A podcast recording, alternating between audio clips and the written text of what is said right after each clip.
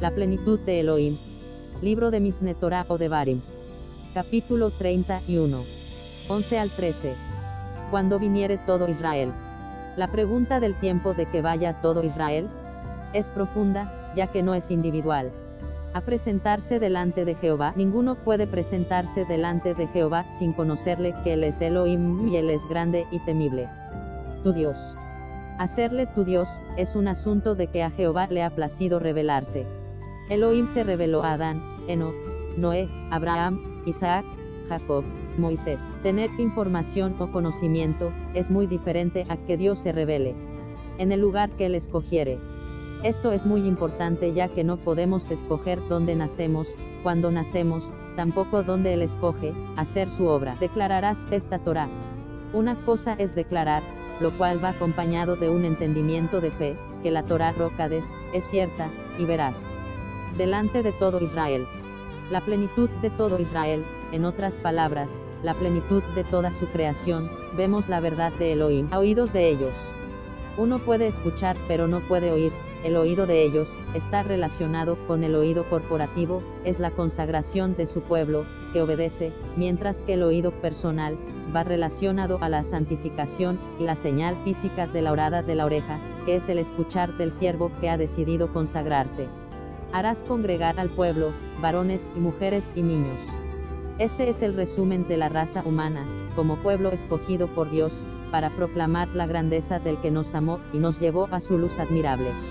Y tus extranjeros.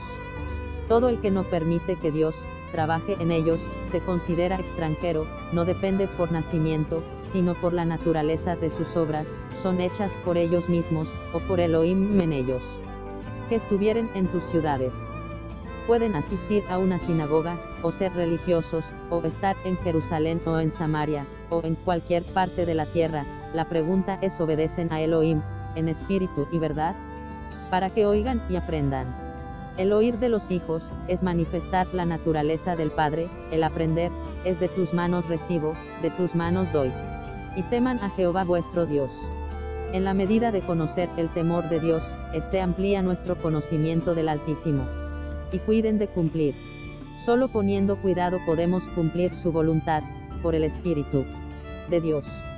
Todas las palabras de esta Torah Rocades. Solo con su Espíritu Santo podemos cumplir todas las palabras de la Torah de Elohim escrita en el corazón del hombre. Y los hijos de ellos. Elohim quiere que lo mismo que el Padre Celestial, es, seamos nosotros sus hijos. Que no supieron. El saber verdadero, no llega por el escuchar, sino por la experiencia en vida, de la comunión con Elohim, en su diario vivir. Oigan, y aprendan a temer a Jehová. El oír de fe, el aprender del ver y experimentar a Elohim, nos proporciona el temer a Jehová. A vuestro Dios todos los días. Esta es la experiencia más bonita, que tenemos todos por gracia, que cada día es nuevo, conforme a su propósito, gracia y misericordia. Que viviereis sobre la tierra a donde vais. Nosotros podemos estar en la tierra, que Elohim ha escogido, y no vivir lo que Él quiere que vivamos.